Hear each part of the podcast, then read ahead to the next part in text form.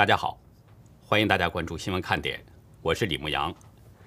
今天是美东时间八月二号星期一，亚洲时间是八月三号星期二。七月二十六号，英国政府下属的紧急情况科学顾问小组发表了一份报告，指出几乎可以确信，随着病毒突变，未来会出现能让所有疫苗都失效的超级变异株。一艘以色列游轮七月二十九号在阿曼外海遭遇袭击，两名船员身亡。以色列与美国、英国都认定伊朗是幕后黑手，然而伊朗二号否认，并声称如果遭到攻击将立刻报复。德国巡防舰巴伐利亚号二号从北海军港威廉港出发，预计前往东非的吉布地、澳洲、关岛、日本、韩国、越南、新加坡以及印度等地。这是2002年以来德国第一次派军舰到西太平洋，受到西方盟国以及中共的高度关注。白俄罗斯为了报复欧盟的经济制裁，近来放任移民进入欧盟国家，导致邻国立陶宛的非法移民人数大幅攀升。欧盟二号承诺将提供数千万欧元给立陶宛，以协助解决大批涌入的移民问题。截止到美东时间8月2号下午一点。全球新增确诊中共病毒人数是四十六万四千一百二十七人，总确诊人数达到了一亿九千八百九十七万五千一百二十人，单日死亡是六千七百六十八人，累计死亡总数是四百二十三万九千七百七十七人。下面进入今天的话题，中共第一次正式通报了河南水灾的死伤人数，但是当局仍然采用的是模糊做法。中共成立调查组要追查郑州灾情的责任，左右为难的习近平会断臂求生吗？郑州的水灾还没有消退，疫情却已经汹涌而来，河南的大麻烦来了，而南京的疫情迅速传遍全国，中国新一轮的疫情可能已经是大爆发了。今天呢，东京奥运会已经进入到了第十天，但是我在节目当中一次都没有谈过。有位朋友问我，这么重大的赛事，怎么不在节目中聊聊呢？说真的呀，我是喜欢看体育赛事，尤其是爱看足球和排球。呃，对于乒乓球和羽毛球呢，我也很喜欢玩儿但是今年的这个奥运会，无论如何也提不起我的兴趣。原因很简单呐，今年有比奥运会还重要的事情。今天下午。河南省长王凯在新闻发布会上通报说，河南水灾中的死亡人数是三百零二人，另外有五十人失踪，其中郑州市有二百九十二人罹难，还有四十七人失踪。除了郑州之外呢，当局还通报新乡市有七人遇难，失踪三人；平顶山市两人遇难，漯河市有一人遇难。大陆新浪财经报道。郑州市二百九十二位遇难者当中，一百八十九人是因为洪水泥石流遇难，五十四人是因为房屋倒塌导致遇难，有三十九人是在地下室、车库和地下管廊等地下空间溺亡。这三十九名在地下空间溺亡的人中，包括地铁五号线遇难的十四个人和京广隧道遇难的六个人，另外还有十位遇难者，据说是。其他情况失去了生命。当局在二十九号刚刚通报说，河南全省遇难人数只有九十九人，现在突然蹿升到三百零二人，还有五十人失踪。从数字来看，这是一个不小的跳跃，特别是郑州市的遇难人数跳跃非常大，估计这可能就是当局给出的一个最终人数了。即使有变化，可能也不会太大了。这是河南水灾近两周之后，当局第一次公布伤亡情况的具体数据。但是人们最为关注的地铁五号线和京广路隧道的伤亡情况，数字还是死死地定在了十四人和六人。这很可能就是当局对全省遇难人数的一个最终数字，也是他们愿意通报的数字。但是当局仍然采用的模糊做法，只说死亡和失踪的人数。却不给遇难者的资料，这是一个非常狡猾的做法，为的是呢，怕有好事者调查，不管有人调查，你调查到哪个具体的人，他都会说这个人已经在列，所以外界是很难知道真相。但是当局有没有隐瞒呢？我不需要再重复了，还是那句话：懂的人自然会懂，不懂的人永远不懂。至于当局隐瞒了多少，可能这个只有中共内部掌握。另外呢，还有了知一切的上帝，这也是中共相关官员啊将来遭恶报的一个凭证。不过在天成到来之前，可能有部分级别低的中共官员得先被中共处理。今天，中共国务院宣布成立调查组，对郑州灾情存在的失职渎职的行为展开纠责。中共官媒新华社在傍晚发消息。说为贯彻习近平关于防汛救灾重要指示精神和李克强等批示要求，由应急管理部牵头成立调查组，对720郑州水灾进行调查。报道中说，调查组将依法依规实事求是、科学严谨、全面客观的调查评估，总结经验，提出改进措施，对存在失职渎职的行为依法依规予以问责追责。对于当局的调查是不是实事求是，应该不会有人在怀疑。中共又是在坟头烧报纸，糊弄鬼。中共维持他的统治靠的就是暴力加谎言，他怎么可能实事求是呢？但即使中共不会实事求是，也很可能有中共官员要被抛出来顶罪。这次河南水灾，人祸是远远大于天灾，重灾区郑州市死伤惨重。尽管当局又维稳。但是真相还是在不断的流出，所以从河南省到郑州市，按道理来说，主要官员可能都得被问责下台，甚至可能有人会入狱。而河南省和郑州市的一把手，都是习近平的人，枝江新军人马。省委书记楼阳生今年五月走马上任河南，这是习近平的嫡系。郑州市委书记徐立毅近两年才从杭州调到郑州。也是习近平的老部下。习近平会不会动刀？这两个人将成为眼下一大看点。如果不动这两个人呢？那么反习势力可能会假借民意，趁势对他发难。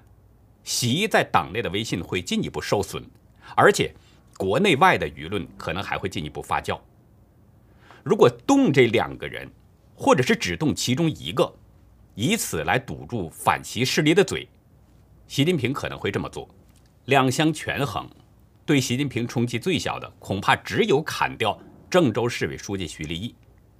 当然了，这两个人也可能谁都不动，习近平可能用权力强力压制，但是党内的反对声音可能会因此进一步强烈。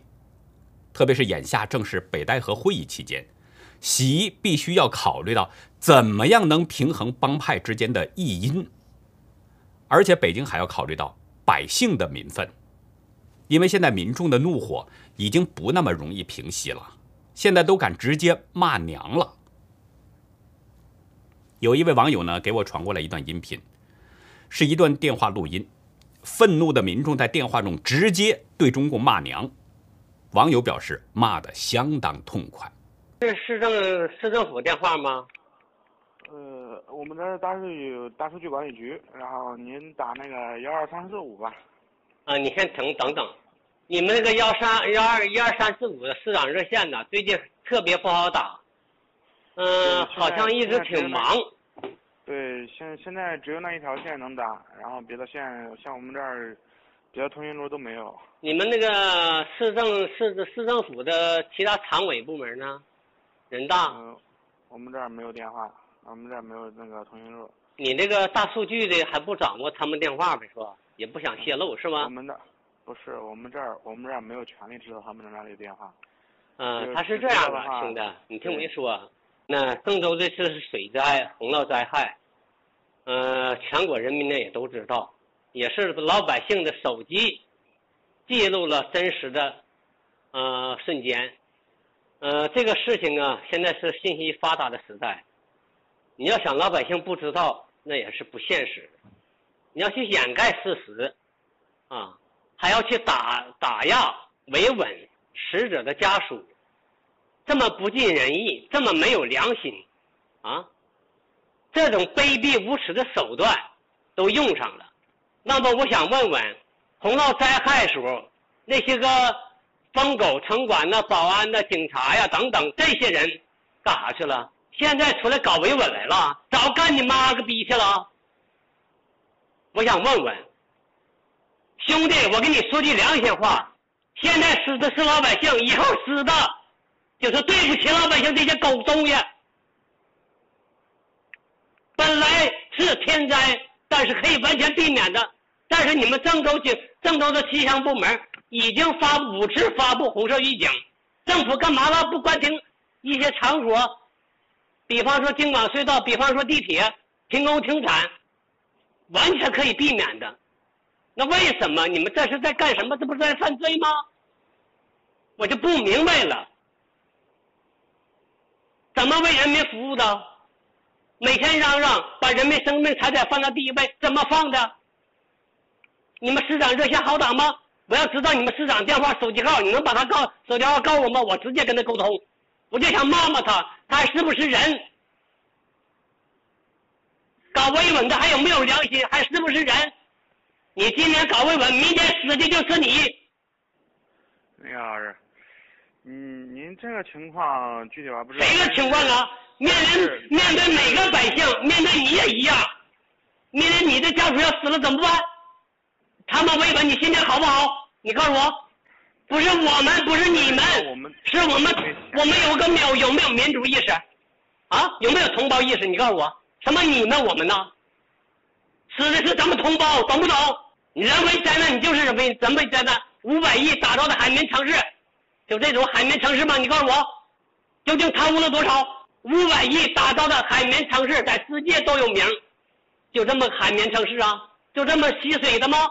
还好意思说吗？兄弟，你说我啥不知道？我就在家坐着，我什么都知道。我就想问问，洪涝灾害，你们这些警察，你们这些城管、保安、查查队去干嘛去了？啊，这东西搞维稳，你们出来了，你们有没有人性？我问问，就比方说，兄弟，你的家人通过这次的水灾死了，他还在去搞维稳，给你封口费，你要这钱吗？你花这钱，你心里舒坦吗？啊，这种情况给你搞慰问，你心里好受吗？那就心里折磨，那不杀人一样吗？你看到死那些人，你心里不难受吗？老师，您这个情况，我看到第谁的情况？不管你怎么还这么说话呢？不不，谁的情况？我是代表我个人，不代表不代表我们这儿那边那边是大政府，我们这儿。小兄弟，我知道你是个八零后，你马大进是个零两。我是个九零，我是个九零后，你跟我儿子同岁吗？我儿子就在你们河南郑河南吗？他在河南庆阳，你跟我儿子是同龄人吗？你想想，比方说你的父亲通过这次的水灾没了，或者在地铁或者怎么的没了，他还去到你家维稳你啊，给你封口费，你呀别说呀，你可不能拿，你良心于人吗？我们是人，我们不是魔鬼呀。你可以把这电话录音给你们相关领导听听。你如果你要是个爷们儿，要是个男子汉，你说我叔叔说的，啊？我知道叔叔，但是我我如果有电话的话，我肯定会给您。我确实，小朋友吧，确实这段时间把我气坏了，真的把我气坏了。我简直就是不是人干的事儿啊！我知道，不管是地铁还是哪里，我看着我心里也挺不舒服的。但是具体您说这个政府他们去问问您这里让您隐瞒什么，这个我还真不知道。我不我不我不在河南郑州，你先听我说，我我不在河南郑州，就是这种情况下，你也知道那个地铁五号线那些祭奠的百姓和学生啊，祭奠使者，还有那个京广隧道啊那些使者那些使者等着领尸体，啊，那些搞维稳的出来了。派了几百名警察在京广隧道搞维稳，不让说话。那种心情你还搞维稳？你们能承能承受了吗？谁能承受了这心理压力？我家里人死了，你不叫我说话，你不叫我发视频啊？现在是信息信息年代，有什么隐瞒呢？真相让百姓知道，天塌不下来。这是为什么？比方说这种心情，我在这京广隧道门口领着等着领尸体，还他妈不让我说话啊？哪来的这个道理？本身你人为造成的，你政府不作为造成的。你要关停关停呢？京广隧道关停呢？地铁关停呢？停工停产呢？是不是避免多少损失？你把这个电话录音给你们相关领导听吧。啊，好了。嗯，这位民众没在河南郑州，听口音也不像河南人，但是作为同胞，他已经忍不下去了，所以才给郑州打电话，直接骂那些没有人性的东西。一个外地人都看不下去了。那么大家想想，河南那些直接的受害者们，他们会有多愤怒？所以我觉得，习近平不仅要想办法平衡内部的反对声浪，也得考虑民众的愤怒。其实，民众的愤怒，当局在水灾上制造人祸，这是一方面；还有一方面，就是对疫情的隐瞒，也让民众是非常愤怒。习近平在郑州被大水淹了之后，说了一句：“要防止大灾之后有大疫。”不知道是习近平当时已经知情啊，还是他一语成谶。河南的洪水还没有完全消退，郑州的疫情已经汹涌而来了。郑州市今天通告，截止到当地时间晚上六点，郑州又新增了十三例本土确诊病例，无症状感染五十人。从七月三十号发现第一例无症状感染者到现在，郑州累计已经达到了六十三例。通报表示呢，郑州市防控区域在继续扩大，今天又新增了五个防控区，要求封控区内的所有人员只进不出，严禁聚集。第一、四、七天分别进行一次全员核酸检测。一位身在医疗行业的网友今天向我爆料。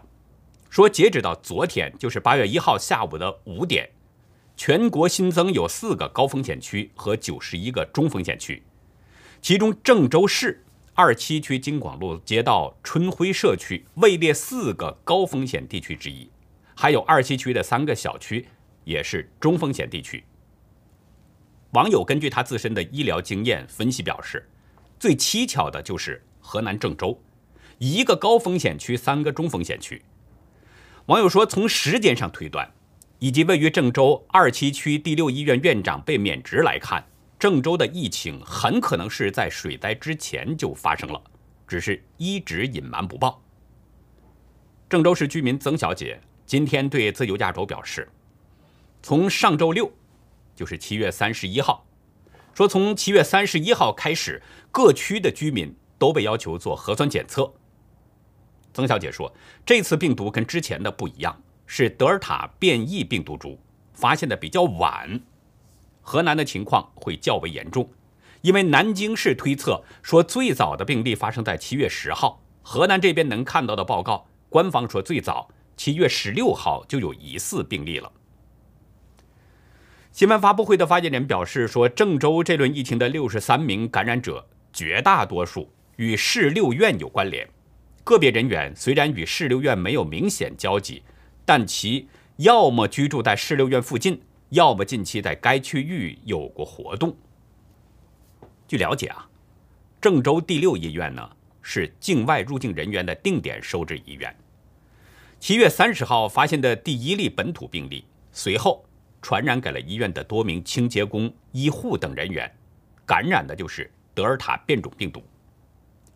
但是郑州疾控中心主任王松强坦言，不排除有更早的隐形确诊患者进到社区扩散开来。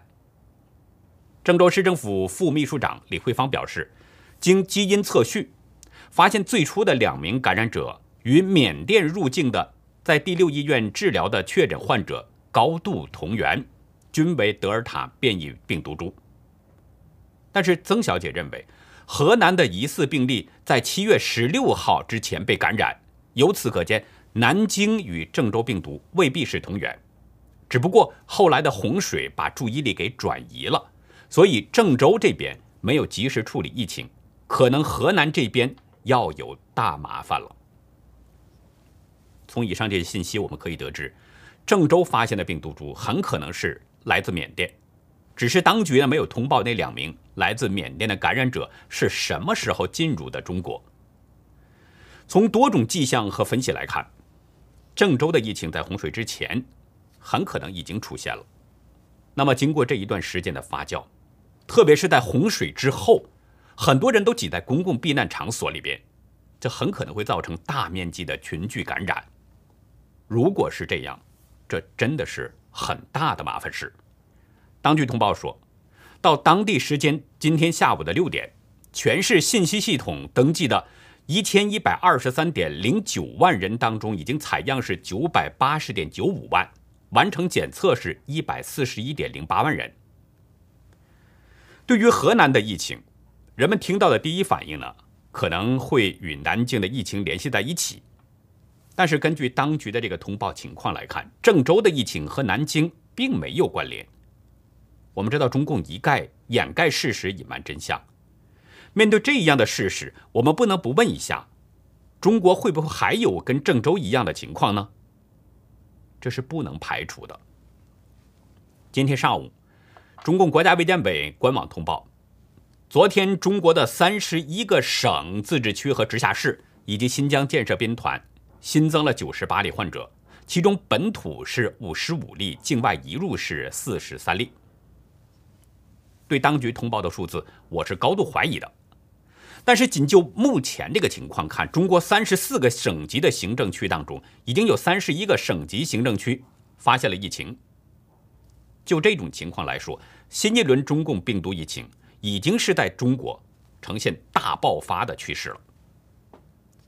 在这一轮疫情当中，武汉今天公布了七例阳性患者，据称这七个人都是外来务工人员。有网友向我爆料。武汉财大正院小区已经被封了，从照片中可以看到，正院小区大门口已经被架上了水马，阻断人们的进出。网友担心地表示，去年抢物资、囤物资的情况很可能会再次上演。网友说，很担心物资配送不到位和哄抬物价的情况在封闭区出现，但这几乎是无可避免的。今天南京开始了第四轮的全民核酸检测。开始呢，人们都以为南京的疫情是属于偶发的输入病例，离人们很远。但是从七月二十号开始，疫情突然间失控了，机场被封，路口被封，大大小小的好多小区被封。已经过去十天了，被封在家里的人们，现在他们的情况如何呢？今天一早起来量体温、检测核酸。Hello，大家好，今天是我们被隔离的第三天。嗯，昨天睡得比较晚，然后昨天晚上又有一点情绪失控，抱着儿子哭了半天。嗯，可能大家不能理解吧，但是我每天都在担心他们吃的吃的吃的怎么样啊，然后生活方面怎么样啊，都相互照应不到，而且一个那么老，一个那么小，真的很让人担心。我也试着多安慰安慰自己，然后控制自己的情绪。昨天晚上可能太晚没有睡着，就有点胡思乱想。嗯嗯，今天想跟大家说的就是，第一个，我我们今天早上进行了核酸，比较早。然后昨天是晚上第一天的时候的核酸还没有出来，可能要明天或者后天应该就会出来了。希望我们都是安全的。第二个就是，我们被隔离人的群里面，今天又有人反映，就是第一个餐饮费的问题，一个人一百块钱一天，我们一家七口就是七百块钱一天，十天就是七千，十四天就是万把块钱，这个真的是太过分。是我们的小区晨光新苑。只封了十六栋这一栋楼，所其他所有的都是解封的，有什么意义呢？据我们的一些退休工人还有一些领导的了解，我们晨光新苑好几栋楼，并且是分散的，都有在机场工作的，所以说不封小区是非常非常的危险的。我们在这里也恳请恳请我们的街道，恳请相关部门的领导，请你们重视起来。包括昨天，昨天还有人在我们小区十五栋的又被拉走了。如果这样一个又一个的接踵而来，那我们这个小区会沦陷的。哼。我先给大家放几张我们餐饮的照片，然后有的是香蕉腐烂的，然后有的是这个粥里面。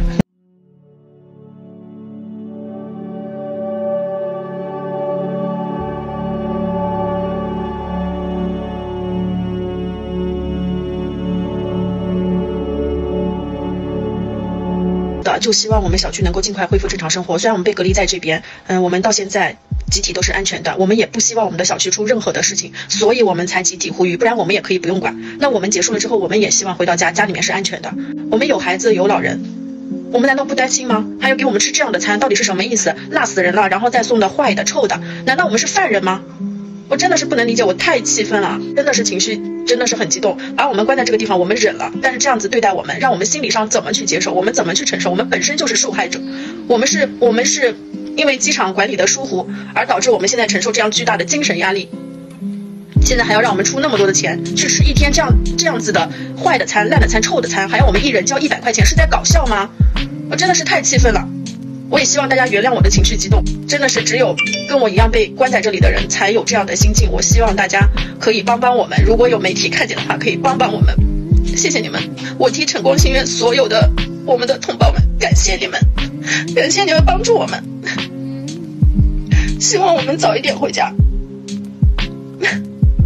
就这样，我明天还会再打幺二三四五的电话。就这样。大家看过这段影片是什么感受呢？我是觉得，好像武汉当初的那个情景，在南京这边就出现了。我总说一句话，在中共统治下，没有谁是安全的，没有哪里是安全的。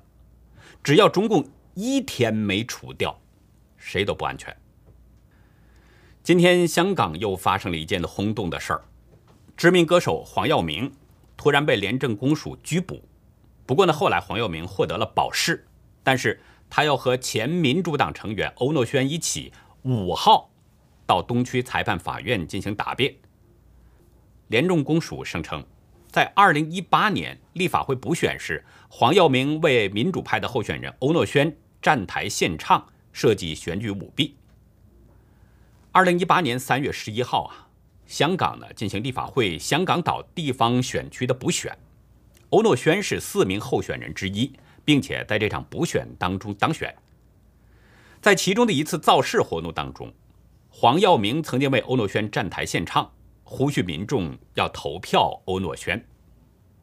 廉政公署认为，黄耀明和欧诺轩都涉嫌违反选举条例中禁止向他人提供食物、饮料或娱乐，以诱使他人投票的条款。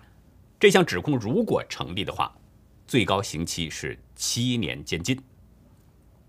大家可以想得到，唱歌也能成为犯罪了。如果照这样去推理的话，那么提供音响设备、舞台设备的等等那些人，也应该都是犯罪。荒唐不荒唐？这还是曾经主持公道的那个廉政公署吗？这就是中共统治香港之后出现的混乱和荒唐。有些人呢，为了讨好北京，讨好港府。已经失去了本色，开始慢慢的变红了。还好这个世界上呢，还有像千铺先生这样的人，在默默的支持着香港的民众，在用各种方式向香港的同胞表达祝福。钱铺先生在他的诗集中有一首诗：“我用剩下的眼球观望。”诗中这么写的：“那一年飞马写了乌龙，龙外是牢笼。”笼内是自由。今年我掩住射伤的眼，另一只犹在观望。不，这不是静隐之所。我们也没有被困，我们用伞阵封锁黑棍，用砖头包围烟雾，直到有人揭开我头顶的盖。那么多摇晃的光，在广场，在世界的心脏。我掩住射伤的眼。用剩下的眼球观望，有一种自由叫捆绑，有一种牢狱叫释放。我用剩下的眼球观望，笼内的你，笼外的我。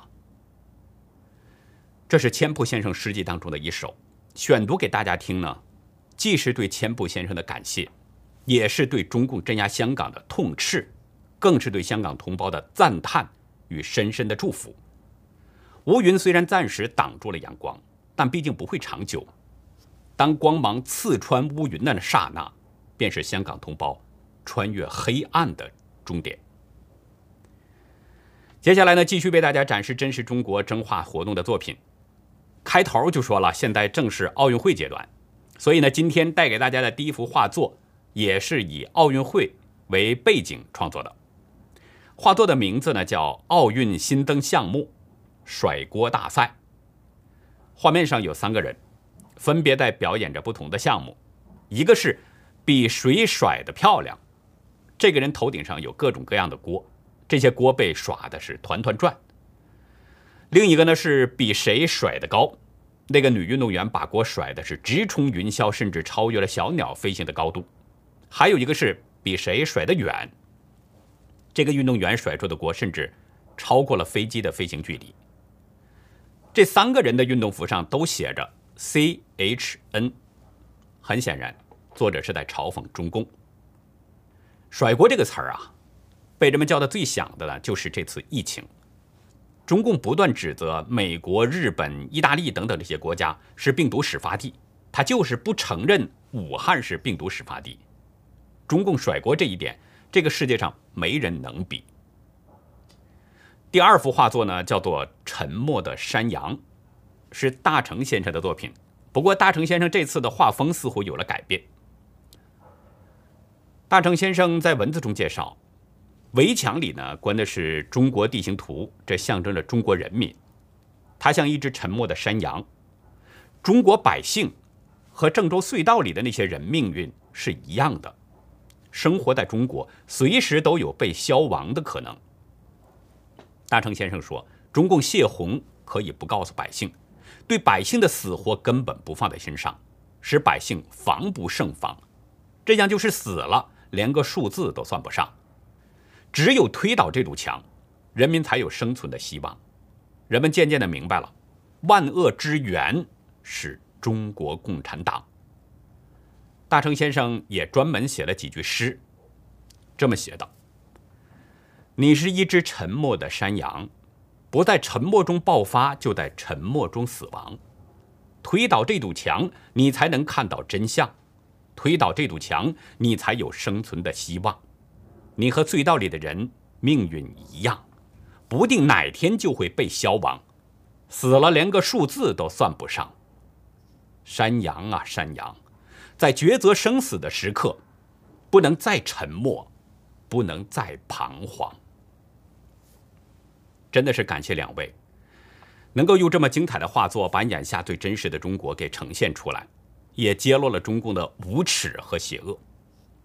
我希望大家都能够来参加我们这样的活动，这是在用画笔在描述事实，在讲述真相，也是在救人，更是在记录历史，所以这非常有意义。大家的作品呢，可以寄送到我们的爆料邮箱 xwkd 二零一七 at gmail 点 com，我会在节目中进行逐一的展示，然后也上传到优乐客网站。